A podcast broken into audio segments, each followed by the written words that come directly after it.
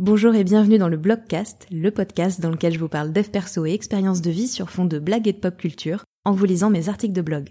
Je suis Laurent Chavel, coach, thérapeute et autrice, et c'est parti pour un nouvel épisode. Bonne écoute Et on commence aujourd'hui par le tout premier article que j'ai publié en octobre 2019 qui s'appelle Entrepreneur, comment bien s'organiser. Être entrepreneur ou freelance, euh, c'est super, mais tout gérer seul, du commercial à la réalisation, en passant par les relations clients tout en faisant sa compta, soyons honnêtes, c'est loin, très loin d'être facile.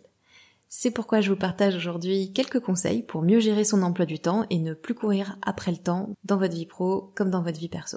La première étape, ça va être de euh, tout simplement lister ses tâches.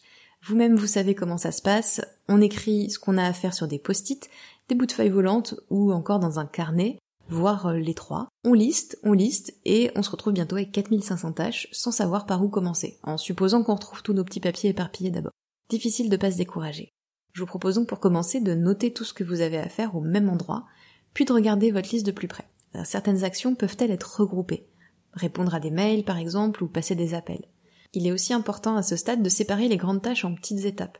Euh, s'occuper de l'appel d'offres bidule, c'est trop vague, donc c'est décourageant. Par exemple, donc à la place de juste noter euh, s'occuper de l'appel d'offres, je peux lister les tâches comme appeler Michel pour avoir des infos supplémentaires, lire plus en détail le dossier, réfléchir à une proposition. Pareil pour les mails, si je note juste mail, c'est hyper vague, je ne vais pas du tout savoir par où commencer, ni quelle tâche euh, choisir. Donc je peux le détailler, répondre à Martine, contacter Emile au sujet du dossier X, envoyer les coordonnées de Jacques-Henri à Ginette, par exemple. On a maintenant une bonne idée de nos tâches, donc on va pouvoir passer à l'étape 2 qui est prioriser.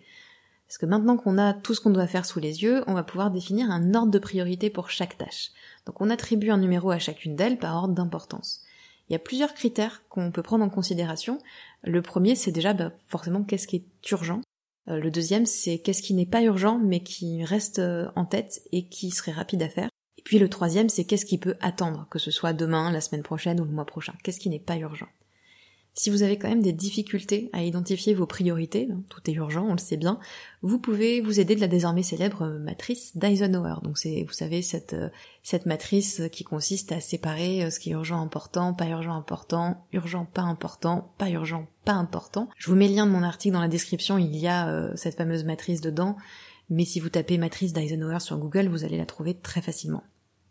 Maintenant qu'on a tout ça, on va pouvoir passer à l'étape 3 qui est planifier. Donc on a notre liste de tâches, l'ordre dans lequel on souhaite les réaliser, reste à savoir quand on s'y met.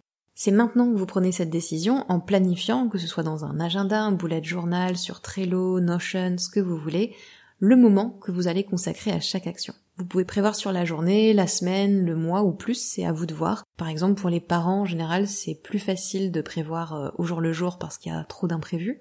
Euh, si vous avez des tâches euh, qui reviennent beaucoup, vous pouvez prévoir sur le mois, par exemple. C'est vraiment à vous de voir en fonction de votre propre réalité. Vous pouvez tester, expérimenter, voir ce qui se passe et voir ce qui vous convient le mieux à vous, en fait, comme rythme, en fonction de votre vie. Moi, à ce stade, je recommande euh, fortement d'en profiter pour euh, faire un truc que j'appelle prévoir l'imprévu. Je le sais, vous le savez, on le sait tous, une journée qui se passe exactement comme prévu, c'est à peu près aussi rare que de voir passer son voisin déguisé en licorne. Si vous estimez qu'une tâche va vous prendre une heure, bah peut-être prévoyez-en deux. Oui, ça veut dire de prévoir maximum 4 heures de travail pour une journée de 8 heures. Dans le meilleur scénario, bah, je gère à fond les ballons, je fais tout en 4 heures, c'est génial, je peux prendre de l'avance sur mon planning ou m'arrêter plus tôt. Mais dans le pire scénario, où j'ai 3000 urgences qui me tombent dessus, bah, j'ai le temps de m'en occuper, plus de me consacrer au travail prévu, et c'est merveilleux. Je fais une petite parenthèse là dans, l'article.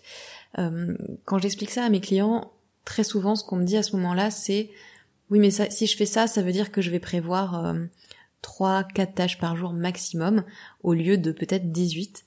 Et euh, dans ces cas-là, la question que je pose, c'est ben, quand tu prévois 18 tâches, combien est-ce que tu en fais effectivement?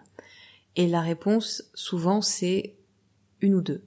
Des fois, c'est un petit peu plus, mais euh, souvent, c'est pas le cas parce que justement, il y a tout cet imprévu. La question que je pose donc à ce moment-là, c'est bah, est-ce que tu préfères prévoir 18 tâches, n'en faire qu'une ou deux, arriver à la fin de la journée, te dire que t'as pas fait en fait tout ce que tu voulais et rester avec une impression d'être en retard, ou est-ce que tu préfères euh, prévoir trois quatre tâches, les faire et à la fin de la journée avoir un sentiment de satisfaction? Donc il n'y a, pas de, a pas de bonne ou de mauvaise réponse, c'est vraiment à vous de voir en fonction de ce que vous voulez, mais si c'est votre cas, si c'est une réflexion que vous vous êtes faite, ben, je vous invite à vous poser ces questions-là, et puis peut-être à essayer et à voir ce qui se passe. Je reviens à l'article, on passe à l'étape 4 qui est donc réévaluer. Un bon planning, ça nous aide à être mieux organisés et à récupérer de l'espace mental. Il n'y a plus besoin de penser à ce qu'on doit faire parce que c'est prévu. S'il se transforme en petite tête tyrannique qui nous interdit toute spontanéité, c'est qu'il y a un souci.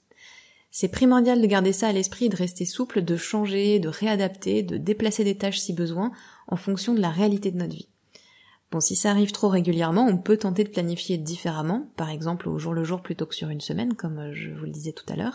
Si malgré tout on se retrouve à nouveau complètement sous l'eau, ben il est peut-être intéressant d'interroger sa charge de travail. Est-ce qu'on n'essaie pas de faire trop de choses en même temps? Est-ce qu'on est réaliste dans notre planification? Est-ce que peut-être il y a des choses qu'on peut déléguer? Est-ce qu'il faut apprendre à dire non parfois quand on est déjà trop occupé? Est-ce qu'il y a des actions peu utiles qu'on peut supprimer? Et tout ça, ça nous amène à la cinquième et dernière étape qui est de s'écouter et de se préserver.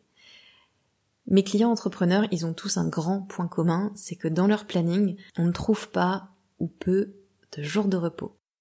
Ça, c'est un des pièges de l'entrepreneuriat, parce que comme tout repose sur nous, et nous seuls, on n'a plus envie de s'arrêter de bosser parce qu'on veut que les choses avancent. Oui, mais à quel point est-ce que vous êtes efficace quand vous êtes épuisé? Qu'advient-il de votre créativité si vous n'avez pas de temps libre? Pensez à vous écouter et à prévoir un à deux jours de repos total dans votre semaine pour vous ressourcer. Je fais une nouvelle petite parenthèse. Normalement, si on veut bien se reposer, idéalement, il faut deux jours de repos consécutifs. Je dis un ou deux parce que je sais que pour la plupart des entrepreneurs que j'accompagne, un jour, c'est déjà un truc de ouf. Donc si vous ne pouvez prendre qu'un jour, c'est déjà beaucoup mieux que rien. Mais idéalement, accordez-vous au moins deux jours consécutifs, prenez des vacances et prenez des vraies vacances. Euh, pas les vacances où on travaille que deux heures par jour, ça ça s'appelle pas des vacances, des vraies vacances où on se détend, c'est hyper important pour nourrir la créativité et pour continuer à faire avancer le, business. Et si c'est très difficile pour vous de vous arrêter, ben n'hésitez pas à vous projeter à imaginer un petit peu euh, comment vous allez servir votre business et où est-ce qu'il en sera dans six mois si vous continuez comme ça, si vous vous arrêtez pas, etc. Parenthèse fermée. Il peut être aussi tentant de bousculer toutes ces habitudes d'un coup. Encore une fois, écoutez-vous, écoutez votre rythme et soyez souple. C'est très noble de vouloir euh, soudainement se lever à 6 heures du mat pour travailler plus, mais si vous avez déjà du mal à sortir du lit à 9 heures, ça a peu de chances de fonctionner sur le long terme. Donc adaptez votre planning à votre rythme et non l'inverse. Créez d'abord votre routine en fonction de votre réalité, de votre rythme à vous, et il sera toujours temps de modifier votre rythme plus tard. Voilà, vous avez maintenant toutes les clés en main pour vous transformer en dieu ou déesse de l'organisation. N'hésitez pas à réagir dans les commentaires, à me laisser un petit, un petit message ou à me contacter directement pour toute remarque ou si vous avez des questions. Merci d'avoir écouté cet épisode, j'espère qu'il vous a plu. Si c'est le cas, n'hésitez pas à vous abonner au podcast et à me laisser un commentaire ou 5 étoiles sur Apple Podcast. Vous pouvez aussi le partager à une ou plusieurs personnes que cet épisode pourrait intéresser. Et puis euh, rejoignez-moi sur Insta si le cœur vous en dit, at lochavel, L-O-C-H-A-V-E-L. C'est aussi dans la description hein, si besoin. Merci et à la semaine prochaine.